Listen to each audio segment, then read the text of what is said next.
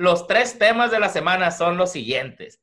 La diferencia entre un business plan, o sea, un plan de negocios y una estrategia de negocios, ¿no? Este, el espíritu emprendedor y, la importancia de las recomendaciones. Y, ese se me hace algo bien importante, ¿no? Pero, pero la importancia de, de, de, la persona que recomiendas, el impacto que tiene hacia ti, hacia la persona y hacia la persona que se lo recomendaste.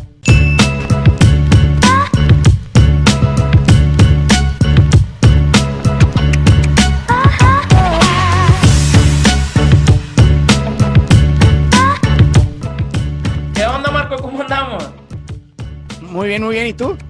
Muy bien, muy bien. Aquí, sabadito. ¿Cambiaste de set ahora? Mande. ¿Cambiaste de set? Cambié de set, ahora me tocó estar en la oficina. Este, ando medio remodelando unas cositas en la casa y, voy a poner el set, voy a hacer un set bien para grabarlo. Vamos a ver, yo creo que la semana que entra, si no en dos, pero va a quedar bien padre, la verdad. Oye, pero ¿tienes refrigerador en tu oficina? Sí, mira. Ah, pues entonces Está perfecto para el podcast. Claro, ya tengo mis chevecitas, todo bien. ¿Qué te andas tomando, Marco? Y una Barrio Blonde, chécate. Órale, qué rica, qué rica. Yo, Michelob. Ah, al 100. Barrio Blonde, local, Tucson. Ah, local de Tucson, muy rica. Yo creo que es la cerveza más famosa, más popular en Tucson, de las locales, ¿no? Y, le da un sabor bien bueno. ¿Has ido al restaurante al barrio? No, no he ido. ¿Dónde está? está por el downtown, pero metidito así por las vías del tren, o sea, en la zona industrial del downtown, por atrás, un restaurante, está, ahí la hacen la cerveza, tienen restaurante, bar, muy rica la comida, muy rico el ambiente. Ah, pues lo voy a explorar. Sí, yo he organizado los, este, los eventos, los, los alumni meeting de la, meetings de la militar, de la militar, pues estuve en una escuela militar, y ahí los hemos hecho, y se pone muy bien, te lo recomiendo. Órale, órale, sí voy a ir, eso es todo. Oye, Marco, bueno, bueno tú, tú, tú, Marco, ¿qué, ¿cuál es la diferencia? ¿Cuál es tu opinión de la diferencia entre el business plan y la estrategia de negocio? Fíjate, yo aprendí por las malas. Eh, cuando me gradué de universidad, en mi último año desarrollamos un plan de negocios para comenzar mi primera compañía y nos metimos en una competencia. Entonces fue como un semestre entero eh, ajustando el plan de negocios. Y el plan de negocios, lo que te enseñan en la escuela, cuando menos, es, o sea, diseñar tus corridas financieras, proyecciones financieras, hacer eh, investigación de mercado, donde iba y sondeaba a diferentes negocios a ver cuánto me, estarían dispuestos a pagar por mi servicio, mi producto, ¿no? Hice encuestas, averigüé cuánto costaba la competencia, todo eso. Y pues generé una corrida financiera. Y entonces para a la hora de presentarlo y ganamos la competencia eh, eh, en San Diego, primer lugar, y con eso empezamos el negocio. Pero lo interesante es que absolutamente fracasado el plan de negocio en la ejecución. Eh, en verdad estaba completamente desconectado de la realidad. Pues entonces aprendí que es, es, es, una ilusión. O sea, tú planeas algo con proyecciones que, que, por más preparado que estés, y en verdad que éramos eh, bastante eh, analíticos en nuestro mundo académico, no le atinas, no hay manera de saber. Entonces me equivoqué en las proyecciones por completo y eso creo que le pasa a todo mundo. Entonces le invierten mucho tiempo y mucha energía a tratar de generar estos escenarios de proyecciones para ver cuánto dinero van a ganar y a la hora de la hora no hay manera de saber hasta que lo lanzas. Pero la diferencia, ese es el plan. Pero una estrategia es definir cómo lo vas a hacer para hacer las cosas mejor que tu competencia.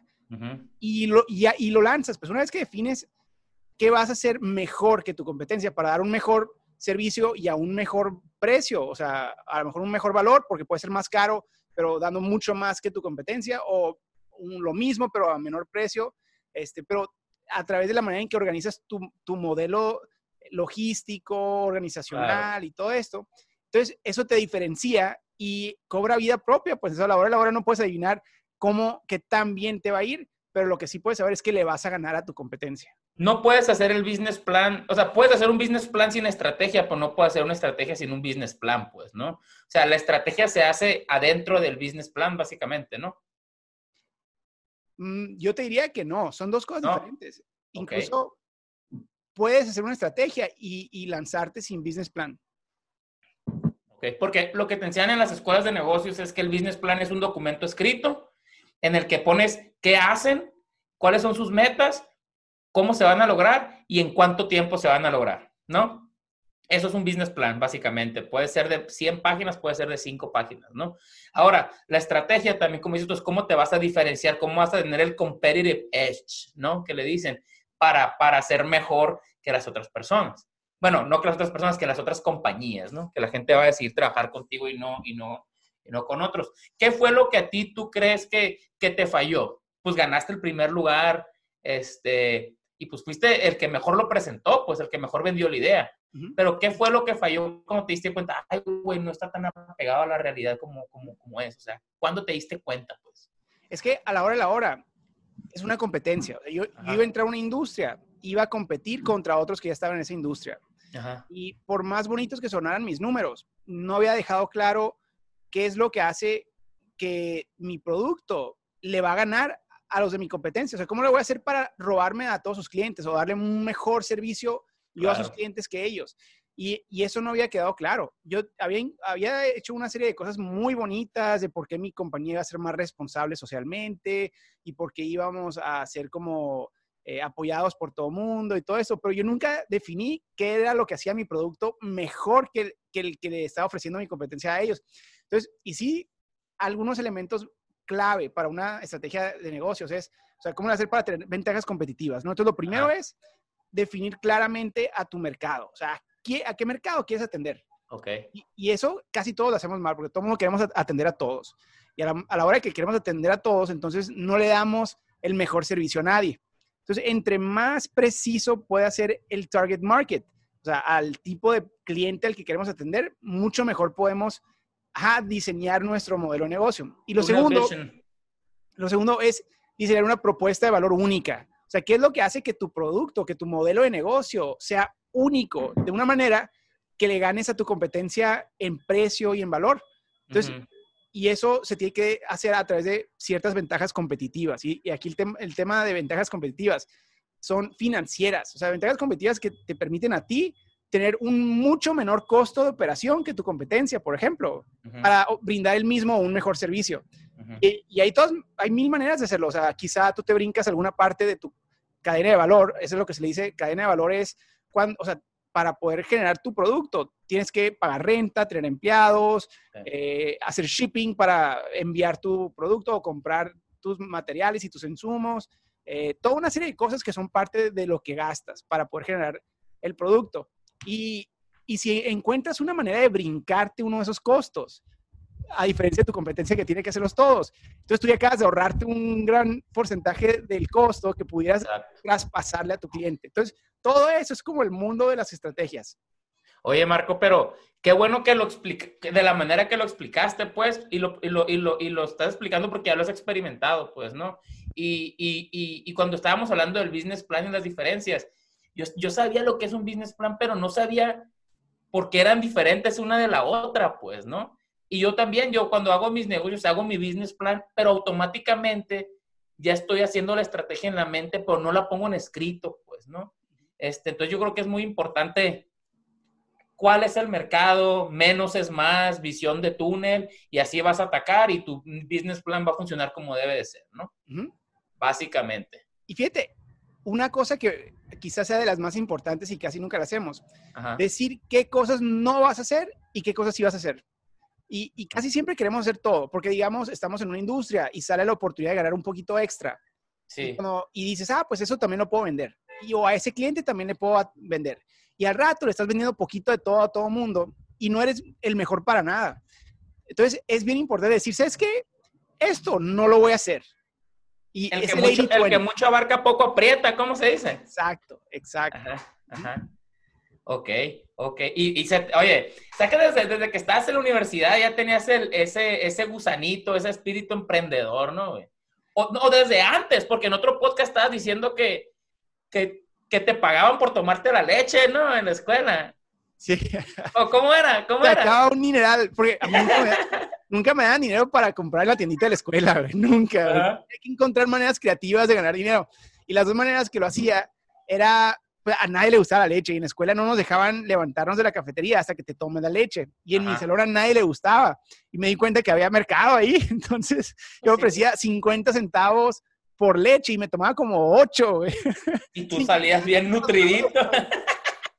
Sí. Está bien, está bien. Yo sabes que hice, hice varias, desde morrito tenía ideas también de, de o sea, hacía mis negocitos, pero eran puras vagancias, güey. Puras, puras vagancias. Este, tipo, hubo una que, que le pagamos a una muchacha para que nos pasara un acordeón. Entonces nosotros hacíamos copias de los acordeones y los vendíamos, güey. Pero la gente no los compraba, pues. Hasta que una vez a una muchacha se le cayó el acordeón y nos puso dedo, pues, ¿no? Y tuvimos que tomar el semestral y un desmadre. Pero bueno, o sea, igual me di cuenta que mis papás como que, yo pensé que me iban a regañar más, güey. Yo pensé que me iban a regañar más de lo que es, pero en realidad era como que si me hubiera pasado a mi hijo ahorita me quedara, mira qué, qué vivo este güey, ¿me explico? Sí, es el espíritu ya de comerciante. Sí, sí, sí. Fíjate, otra, me gustaba acá. otra que me aventaba yo era con las, con las eh, tarjetitas de, de- de deportes, de básquetbol sobre todo. Ajá. No sé si las coleccionabas tú, pero se pusieron de moda cuando estaba en primero, segundo, y me encantaba la NBA. A mí, o sea, era fan, aficionado, no me perdía ni un juego. Ajá. Y me di cuenta, o sea, que la gente se puso de moda y todo el mundo por, por moda quería tenerlas, ¿no? Pero siempre todo el mundo se peleaba por las mismas, de los Chicago Bulls y el Jordan, ¿no? Todo el mundo quería las Jordans. Entonces me di cuenta que había una oportunidad ahí que la gente le estaba poniendo demasiado valor al Jordan y muy poco valor a todos los, los jugadores que eran medianos, pues, pero que eran muy Sí, buenos sí. también. Entonces, les cuando me salía a mí, cuando conseguí un Jordan, se las cambiaba por cinco o seis de las otras que eran medianas. Entonces, o sea, si le sacaba el costo, porque tenía una revista que me decía cuánto valía cada uno, triplicaba o cuadruplicaba mi costo. Entonces, ahorita tengo una carpeta llena de tarjetitas. Y el- en verdad que a mí mis papás nomás me compraron como cuatro o cinco paquetitos, pues. Sí, sí, Pero sí, hice un álbum entero negociando porque sabía que, que, o sea, más eh, valor era mejor en vez del prestigio del Jordan, pues, ¿no?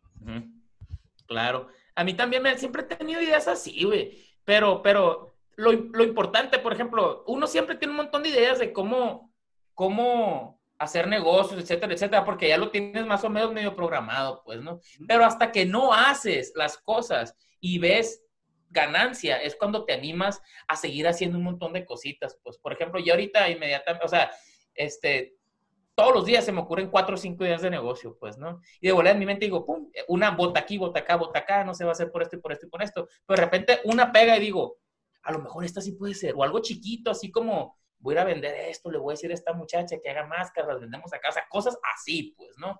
Nada, nada fuera de lo común, pero siempre se te están ocurriendo cositas, pues, ¿no? Mira, de lo, que he visto, de lo que he visto yo de, la, de todas, absolutamente todas las personas exitosas. O sea, es, es impresionante. En verdad no he encontrado una excepción a esta regla. Debe haber, pero, pero yo lo veo sobre todo en Latinoamérica. La gente, los empresarios, los que todo el mundo considera los ricos, ujú, todos son una máquina de hacer negocios. Y, y no significa que ah, son muy buenos para su negocio. No, significa que todo el día están viendo oportunidades y, y capitalizándolas. Eh, yo lo veo, por ejemplo, en, en mi papá. Mi papá es un empresario que se hizo solo, salió de la nada y, y salió adelante. Pero Sí. ahorita que ya ha trascendido en, en muchas empresas y tiene éxito, sobre todo en el mundo abarrotero, tiene muy, muy buen este, posicionamiento. Pero, y a, a pesar de que su, a- su negocio le da bien, eh, siempre está buscando chambitas ajá. que no te imaginarías. Por ejemplo, un día va al Costco y se da cuenta que las televisiones están en especial y están 100 dólares más baratas de lo que deberían de estar. Compra cinco. O sea, compra cinco, se las lleva a la casa y ahí las tiene en la sala. Mi mamá le está, lo está regañando. Y encuentra manera de vendérselas a crédito a sus empleados o a sus hermanos y ahí le van abonando. Entonces, invirtió mucha energía porque tuvo que hacer varios viajes para cruzar las televisiones una por una de Estados Unidos a México y luego la, la vende y lo que le pagan recupera su dinero en 3, 4 meses y le ganó 500 dólares. Dices, Sí. ¿qué anda haciendo un empresario que gana 500 dólares al día, digamos? No sé cuánto gane, no tengo la menor idea. Pero, pero ¿qué anda haciendo? O sea, desviviéndose con vendiendo cinco televisiones, pues Pues es que es el espíritu, pues. es el espíritu, exacto. Ujú. Y lo mismo le pasa a todos los empresarios. Ven oportunidad de ganar un poquito extra con una operación y la hacen, aunque no sea su giro, aunque no sea su negocio. Y a mí me, a veces me cansa, me frustra, digo, oye, pues dedícatelo tú y lo mejor, pero es que es un músculo, pues el, el hacer, el espíritu emprendedor es un músculo y ellos lo están entrenando todo el día, todos los días y se están haciendo mejores y mejores y mejores, pues. Y también te ayuda a lo que hablamos la semana pasada, que era de lo de la motivación, pues, ¿no? Si siempre estás sacando ideas, cuando ves un, cuando identificas una oportunidad de negocio automáticamente, esa llamita que, que hablamos de la, la, vez pasada de la motivación, se te prende otra vez, pues, ¿no? Entonces, como que siempre estás buscando ese, como le dicen, ese high, pues, ¿no? De sentirte de esa manera, pues. Y yo veo que sacando ideas de negocio es como lo, lo alimentas, pues, ¿no? Entonces, igual, aunque, aunque gane 5 mil dólares al día o lo que sea, o sea, tu papá o cualquier persona, si ve la oportunidad de ganar 40, 50 dólares, ¿por qué no? ¿No? Son 40, 50 dólares que no tienes. Sí. Entonces, no job is too small. Aquí la lección que yo digo que podemos generar para toda la comunidad de nosotros, de los que estamos empezando o que somos startups, es en vez de tener la visión perfecta de un negocio perfecto y el plan de negocio perfecto y la estrategia de negocio perfecta, que pues qué padre si la tienes y, lánzala y empréndela. Pero yo creo que todos hay que empezar a entrenar nuestro músculo de emprendedor, el, espíritu emprendedor. Y, o sea, hay seguramente hoy algo que podamos vender. O sea, si, si pensamos en qué podemos comprar y vender y sacarle 5 dólares extras, pues para ir entrenando el músculo, pues es como si vas a correr un maratón, no empiezas con el maratón. Empiezas corriendo un kilómetro o medio kilómetro, es el primer día, pues, y lo haces nomás para ir aflojando los tenis nuevos que te compraste, pues, Exacto, para romperlos, para irlos abriendo.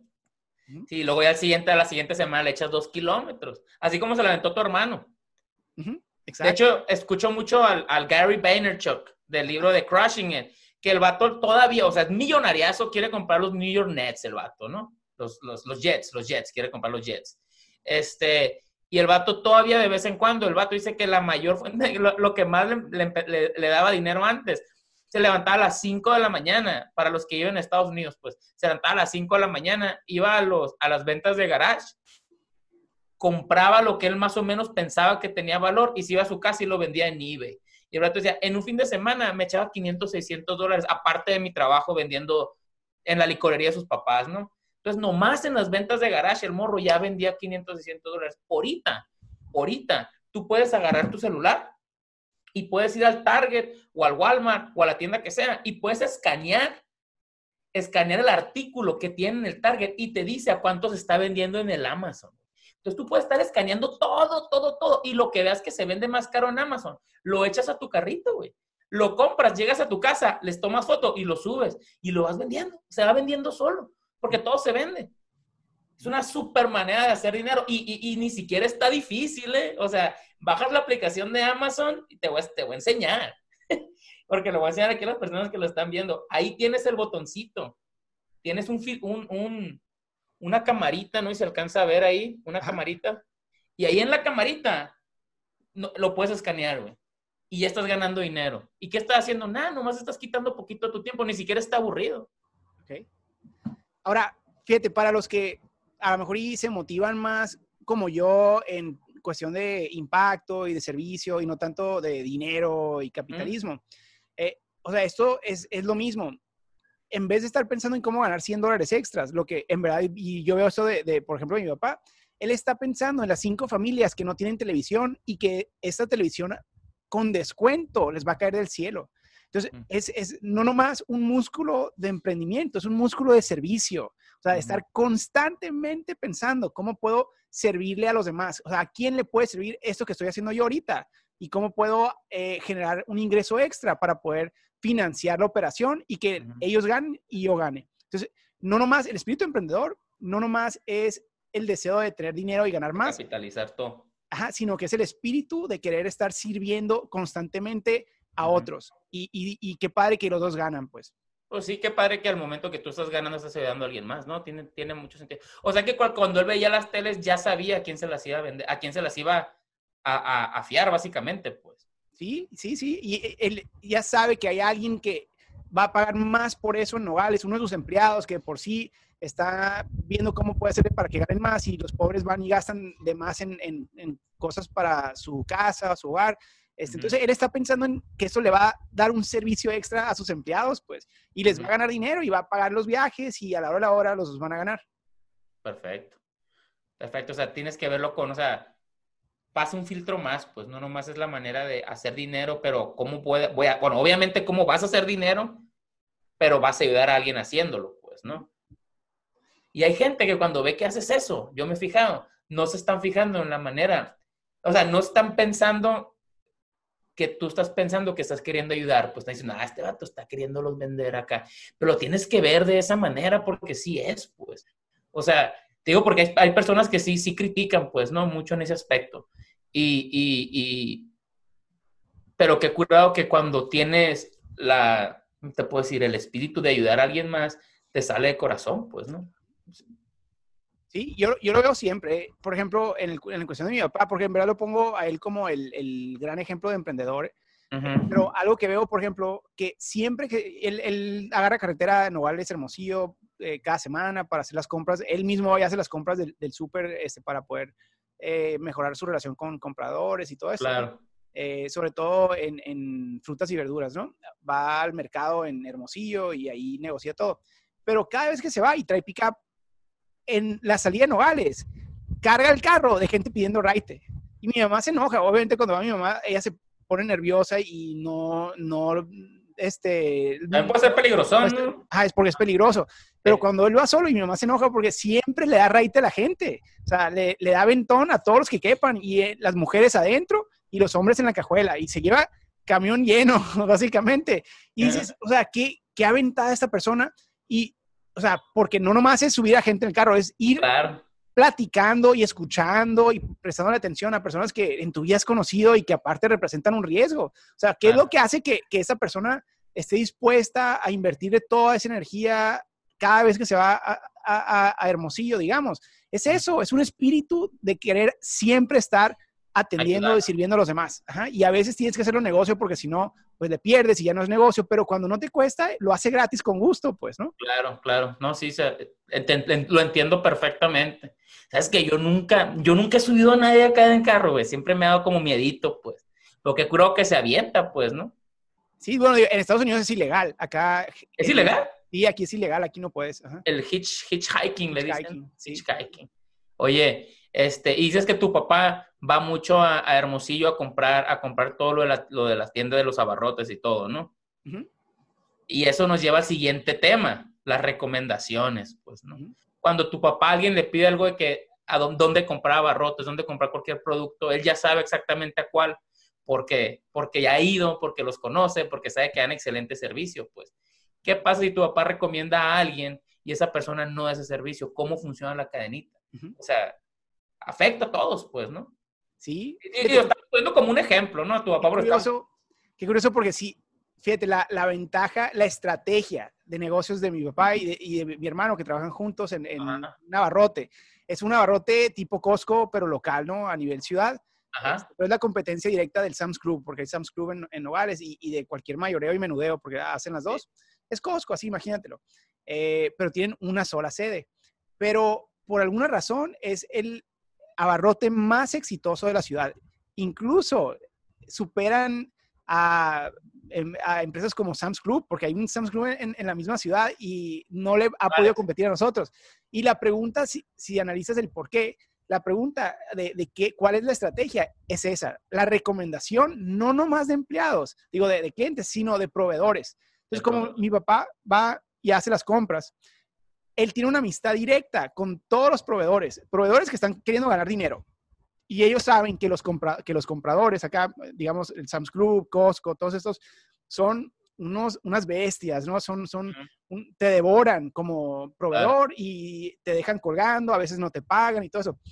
Pero todos saben que el mejor comprador de todos, porque a veces les hace paros, porque nunca les deja de pagar, porque lo que les pida se los hace cuando él puede es Economax, se llama la, la tienda de nosotros. Uh -huh. eh, de nosotros, ¿no? Yo ya me metí ahí. Shout out a Economax en Nogales. Shout out, ya queriendo ahí sacarle provecho. comisión, comisión. ah, pues, pero lo, lo, que los diferencia es que todos los proveedores saben que Economax es el mejor, que, o sea, el mejor cliente o al, al que le pueden vender porque uh -huh. siempre los trata como personas. Entonces, ¿qué diferencia y qué hace que Economax le gane a Costco y le gane a Sam's Club? Costco no hay todavía en la ciudad, pero, pero cuando haya no va a haber problema. Que la recomendación de los proveedores siempre prioriza a Economax. Y eso, pues, es, tiene un valor, sobre todo en Latinoamérica, gigante. O sea, el prestigio de una empresa es algo valiosísimo. vienen, las recomendaciones, el, el, word of mouth. Este, porque, y también, esto lo está haciendo en, en, tipo empresa, ¿no? Pero, por ejemplo, a mí, un otro ejemplo. Yo estoy, pues, vendo casas, ¿no? Entonces tengo jardineros, personas que hacen alberca, techeros, electricistas, plomeros, etcétera, etcétera, etcétera.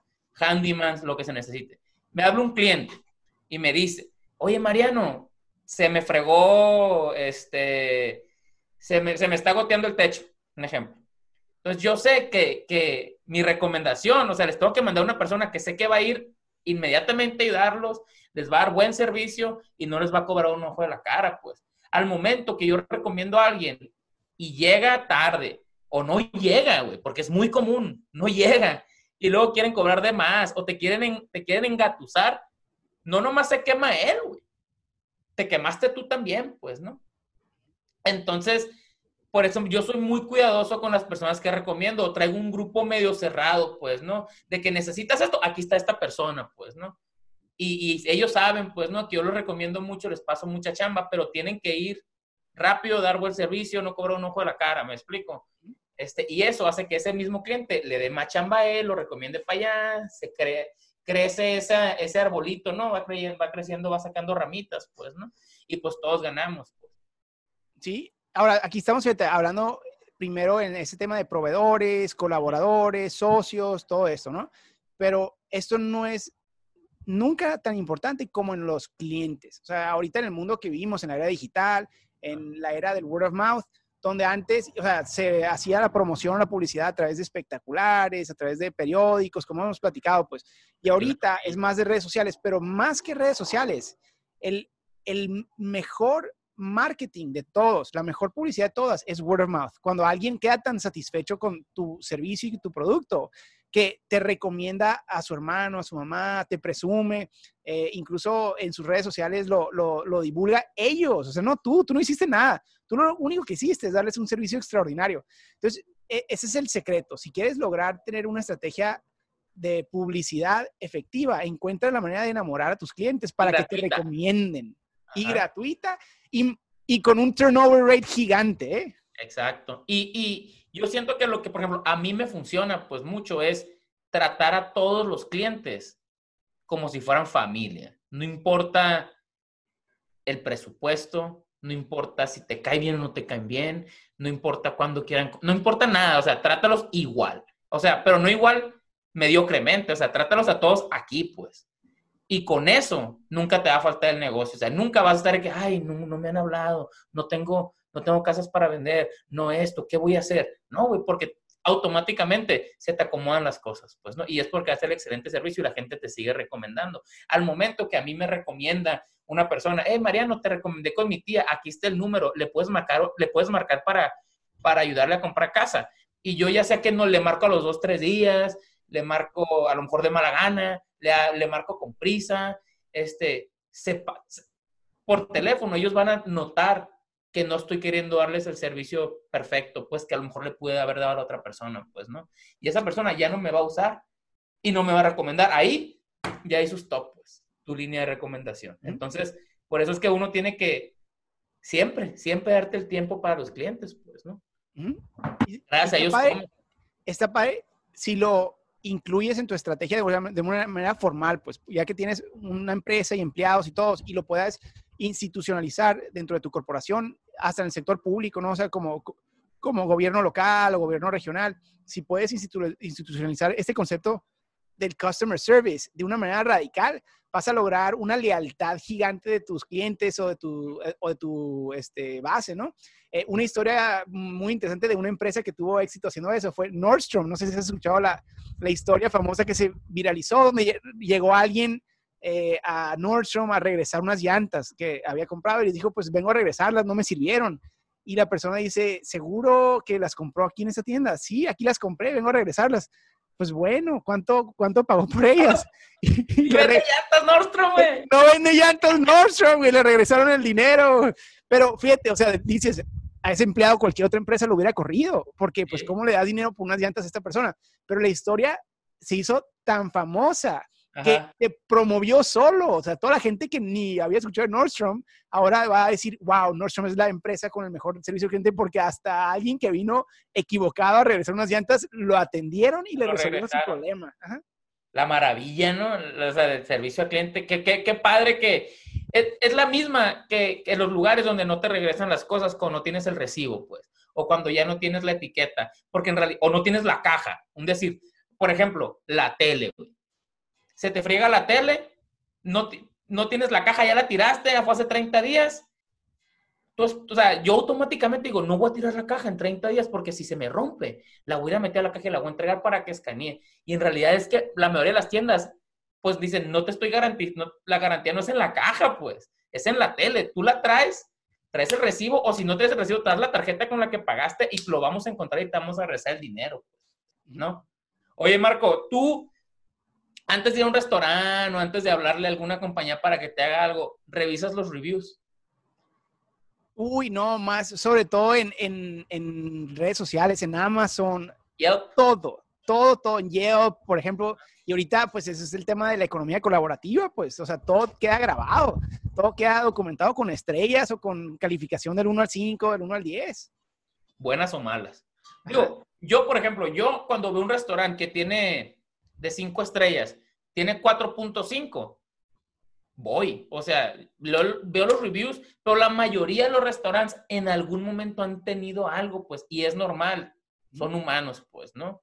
Si les doy la oportunidad, hay personas que no, ¿no? Yo siento que hay que ponerte en los zapatos y a lo mejor pasó algo malo, a lo mejor el mesero está teniendo un mal día, no sabes, pues, ¿no? Este, pero no, yo, yo me meto machina y Y ese es otro tipo de word of mouth o de recomendación virtual, del siglo XXI que está cambiando toda la industria, ¿no? Y hay que entenderla y poder navegarla. Yo creo que podemos hacer hasta un programa entero sobre ese tema específico para que la gente pueda capitalizarla mejor. Exacto, perfecto, me parece. Pues entonces hay que dejarlo para otro tema. Para otro, para el otro fin de semana. Órale, órale. ¿Cómo vas con tu cervecita? Ya voy en la segunda yo. Traías dos. Ya, Hice trampa y la dejé abierta para que no se notara cuando la abriera. Yo no podía porque pues tenía que abrir acá, ¿no? Sí, no, y como está haciendo más calor y estoy afuera, dije, no, aquí voy a sobrevivir apenas con eso, porque están adentro en mi oficina oficial, este, el Toby, vino de visita Toby, por aquí ahorita ah, a ver si podemos poner a Toby para que la gente conozca a Toby, entonces Toby pues le gusta participar y, y mejor lo deje adentro.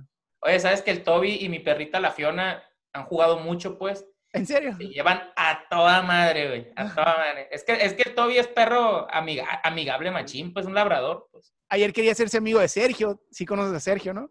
El, el, el correcaminos. Sí. que siempre anda, pues, siempre anda por ahí, ¿no? Siempre anda por aquí, sí. Hay que tener cuidado porque con los fuegos que hubo en Tucson, mucha gente en México me mandó mensaje, oye, ¿qué está pasando en Arizona? ¿Qué está pasando en, en, en Tucson?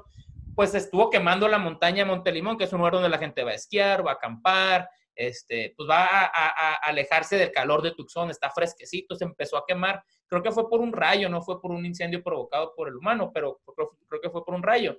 Entonces, todos los animales, tú que vives en las montañas, mis papás quieren en las montañas, todos los animales están bajando por acá, pues entonces hay que tener cuidado, pero a la vez vienen a buscar comida y agua. O sea, no dejar a tus perritos afuera, la gente que está en Tucson no busca, no dejar a los perritos afuera y a lo mejor sí puedes probablemente dejarles un, un, tambito de agua. Ah, es lo que mucha gente está haciendo. Sí, eso dice aquí. Aquí estoy viendo un baldecito que pusimos de agua por si bajan aquí algunos animales. Ojalá no bajen pumas, pero todo lo demás bienvenido. Ojalá no bajen pumas ni osos, pero jabalinas, uno que otro coyotillo, bueno, quién sea con el toy, ¿no? Sí, sí, sí. No, pero el toy está adentro, no sale, no, no pasa nada. Pon la foto, que la robotina ponga la foto del todo. bueno, Marco, oye, ah, es que lo que la gente no sabe es que nosotros estamos casi, bueno, yo casi no tomo cerveza entre semana, pues, ¿no? Más que cuando grabo, en el fin de semana y cuando grabamos el podcast. Normalmente el podcast sale al aire domingo en la noche para que ustedes lo escuchen cuando están manejando al trabajo el lunes en la mañana. Entonces, o sea, pero lo grabamos en sábado, pues, ¿no? Sábado a mediodía. Oye, y hablando, y hablando de recomendaciones, eh, ojalá la gente nos pueda recomendar, este, cuando menos, si tienen oportunidad, nunca les pedimos nada, que se metan a calificarnos, que nos pongan, si, si, les está gustando lo que estamos haciendo, que nos pongan la calificación positiva ahí en, en, donde nos estén escuchando y si pueden dejar un comentario, un review, este, para que de esa manera la plataforma nos, nos recomiende automáticamente con otra gente como ellos. El podcast oficial está en Spotify y, y no lo anunciamos mucho, pero también está en Apple, en, en Apple Podcast, ¿no? Apple Music este, los, los highlights están en, en YouTube y, y, los videitos este, motivadores están en Facebook. tratamos de acaparar todo, pero, no, pero nuestros fuertes casi casi son Spotify y, Facebook. Porque igual lo que dijiste, el que mucho aprieta, el que mucho abarca, poco aprieta, el que mucho abarca, poco aprieta. Sí, ajá, exacto, exacto. Pues bueno, Marco, nos vemos la semana que entra, ¿o qué? muy bien, muy bien. Perfecto, Mariano. Espero les haya gustado el episodio 12.